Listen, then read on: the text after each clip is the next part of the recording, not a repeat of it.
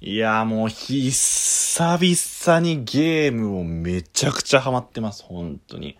これね、前回あの二人で収録した時に言ったと思うんですけれども、私ピルクル土屋、ようやく最近になって、プレイステーション4っていうものを購入したんですよ。で、まあ、特に僕がやりたかったのが、ファイナルファンタジー7リメイクっていう、まあ、結構話題の作品なんですけれども、まあ、昔その、ファイナルファンタジー7っていうゲームがあって、それのリメイクバージョンがプレイステーション4で出るよって言って、で、このファイナルファンタジー7僕めちゃくちゃ好きだったので、うん、リメイク出るんだ楽しそうだなと思ったんだけど、プレイステーションなかったんで、まあ、買えなかっ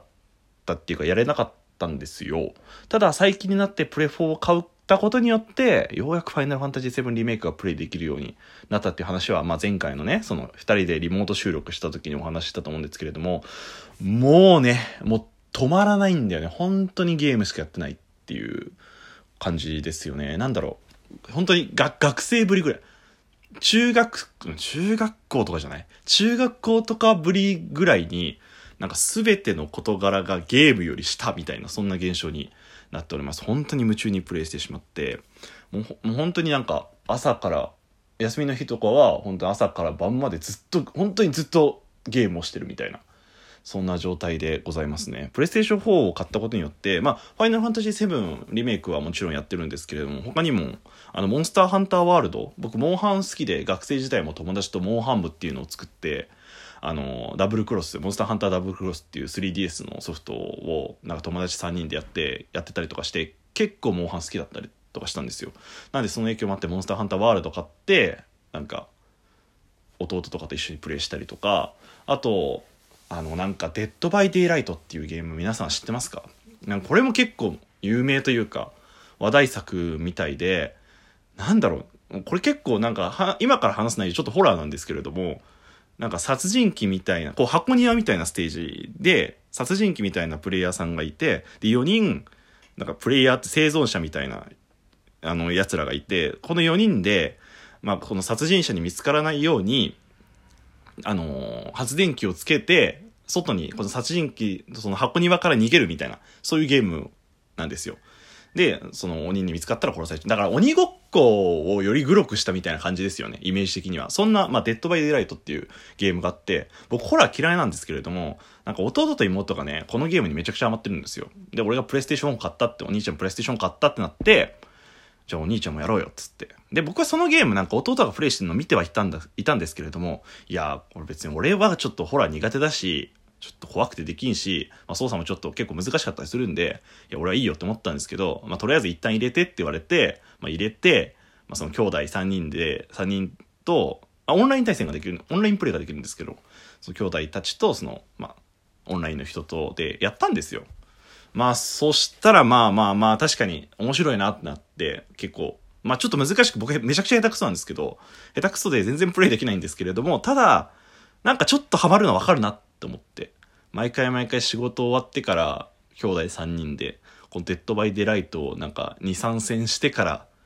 その終わるっていうのが結構ルーティン化してきてるぐらいや、になってますね。まあそんな感じでね、今めちゃくちゃプレイステーションにハマってるんですよ。なんで、こう、まあでも今はね、それでいいと思うんですよ。本当に大学生みたいな朝からゲームずっとやって、もう1時ぐらい2時ぐらいに寝て、で起きてまたゲームやるみたいな、こんな生活なんですけれども、それが今は、まあ外に、イコール外に出ないっていうことですから、まあまあ、こんな、こんだけゲームにはまるのっていうのは本当に多分、これから先あんまないだろうなって思うんで、まあ今はそれでもいいのかなって思ってます。ずっとゲーム自体は僕は、なんか僕そんなにゲームはやらない人ではあったんですけれども、その本当にドラクエとかファイナルファンタジーとか有名どころの RPG みたいな感じのやったりとか、まあソーシャルゲーム、スマホのゲームもフェイトグランドオーダーっていうソシャゲだったり、まあそれこそガール、マントリーガールズバンドパーティーっていうのを、まあちょこちょこプレイする感じで、で、ソシャゲって、なんか一気に例えば1時間とか2時間とかってあんまできないんですよ。そういう風に決められてるからね。なんかちょこちょこやる。15分ずつやるみたいな感じなんですよ。なんだ、なんでゲームを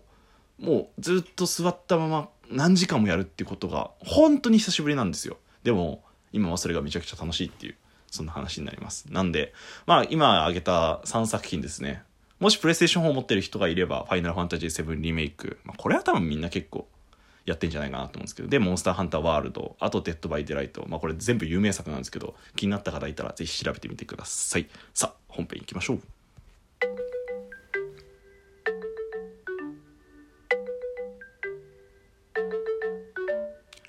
白黒ハンガーのちょっと隙間に放送局さあ、始まりました。白黒ハンガーのちょっと隙間に放送局。お相手は白黒ハンガーのピルクル土屋です。この番組は寝る前の数分間やスマートフォンをいじってる時間など、皆さんの寝る前にあるちょっとした隙間時間に僕らのたわいもない会話を聞いていただこうというラジオ番組です。ぜひ寝る前の数分間や、えー、繰り返しちゃった。もういつも繰り返しちゃうんだよね。はい、えー、皆さんこんにちは、こんばんは、おはようございます。白黒ハンガーのピルクル土屋でございます。本日は白黒ハンガーピルクル土屋の個人会となっております。まあね、あの、そんだけゲームにめちゃくちゃハマってるよっていう話なんですよ。まあそれもこれもやっぱ外出自粛であんま外に遊びに行けないっていうことで、あの、今家にこもってゲームやってることが、ま、今正しい選択だと僕も思ってるので、まあそれだけプレイしてるんだよっていう、一応その思いを今ここで表明させていただきます。言い訳みたいだよね。俺はもう本当にだって外出しないからゲームやってんだよっていう。すごいことになっておりますけれども。はい。まあ、でも外出自粛で外に出ないとどうなるかっていうと、あの、結構話すネタがない、なくなるんですよ。結構やっぱ歩いてたと、散歩してたりしてる時になんかパッと思いついたりとか、たまたま目に入った看板からインスピレーションを得て話したりとかっていうことがあるので、結構やっぱこう、こもっててわかる。家にこもってるがゆえにわかる。あ、俺って結構外からいろんなインスピレーションを受けたんだなっていうことがなんで、話すネタがこう、どんどんどんどん枯渇していくわけですよ。なので、今日何話そうかなと思った時に、たまたま僕の家の目に入った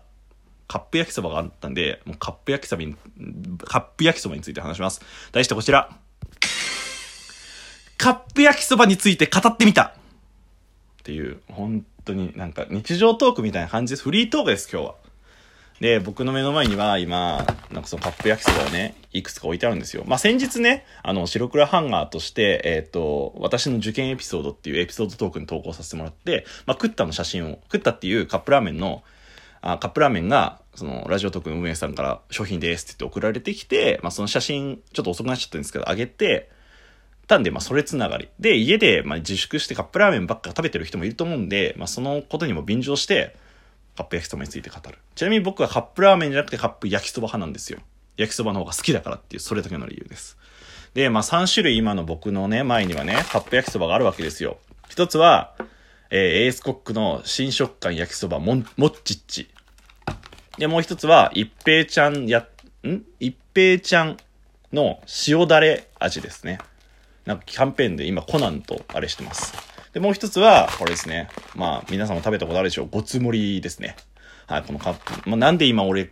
別に話すだけだったら手元に用意しなくていいだろうと思ったんで、なんで自分でも用意したのかわかんないんですけど、まあ、そっちの方が話しやすいかな、からかなと思ったんで。そう、カップ焼きそば好きで、まあ、いろいろ今複数紹介したんですけれども、有名どころですよね。一平ちゃんだったりとか、まあ、ごつ盛りとか、もっちっちはどうなんだろう。まあ、でもエースコックだったら有名なのかな。あとあれも、ちょっと話題になった四角色のジャンジャンとか、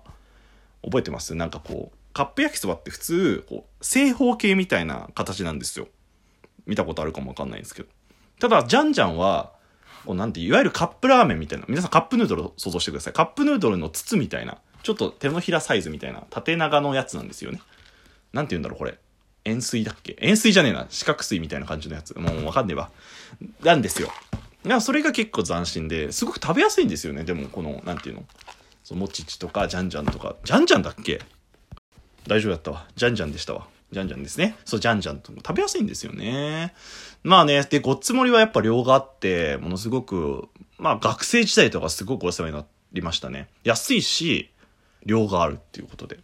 で、個人的にでもね、今ないんですけど、一番本当に僕が好きなカップ焼きそばっていうのは、いや、ペヤングソース焼きそばなんですよ。本当に。ね、ペヤングソース焼きそばね、僕ね、あのー僕とベベは結構あの、サイレントヒルみたいなところの県出身なんですよ。で、そのサイレントヒルみたいな県っていうのは、なんか、大体5時とかから、あの、その、県の放送で、なんか、ちびまる子ちゃんだったり、ドラえもんだ、ドラえもんはやってないか、ちびまる子ちゃんだったりとか、こち亀っていうのめちゃめちゃ再生するんで、再放送で。5時から5時半にかけて。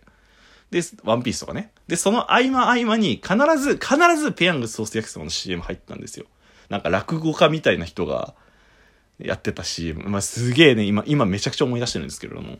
まあその影響もあって、やっぱ、こう、僕の中でカップ焼きそばといえば、ペヤングソース焼きそばみたいなところがあったんで、代表みたいな感じですよね。もうそんなこともあって、昔からペヤングソース焼きそばは大好きで、で、年を重ねて高校生になるじゃないですか。高校生の、まあ、部活僕、まあ話したかもわかんないですけど、演劇部だったんですけれども、まあ、演劇部の昼に毎回毎回近くにあったローソンに行って、ローソンで、あの、ペヤングソース焼きそば2つ分が入ってる、なんか、超盛りみたいな。これ多分 YouTuber さんの企画とかでめっちゃやってると思うんですけれども、超盛りみたいな感じのを1個買って、男子でそれを、あの、一人一人、みんなそれ買うんですよ。量が多いから。みんなそれ買ってみんなそれ食べてるんですよ。っていう、結構ペヤングソース焼きそばはなんか思い出補正もあってめちゃくちゃ好きですね。まあだからこそ、ちょっと一時期ね、あのー、まあいろいろ不祥事というか、事件があって、ペヤングソース焼きそば販売中止になったんですよね。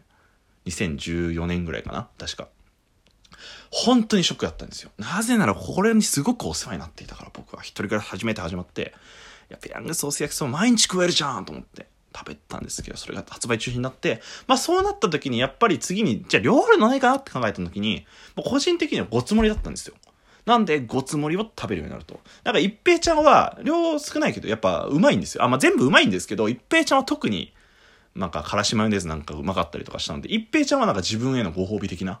まあなんかいろいろなんかペヤングペヤング、ペヤングっていうか、ごつもりごつもり、あー、よし、今日一平ちゃん行っとくか、みたいな感じで一平ちゃん食べたりとかしてましたね。一平ちゃんは、でも一平ちゃんのソース焼きそばは、これの大きいサイズ出たら、僕多分結構好きになっちゃうかなって思いました。なんで、もう僕の今日の夕飯は、ダイエットしてるからそばだったわ。関係なかったわ。はい。お相手は白黒ハンガーのピルクル土屋でした。じゃあねー。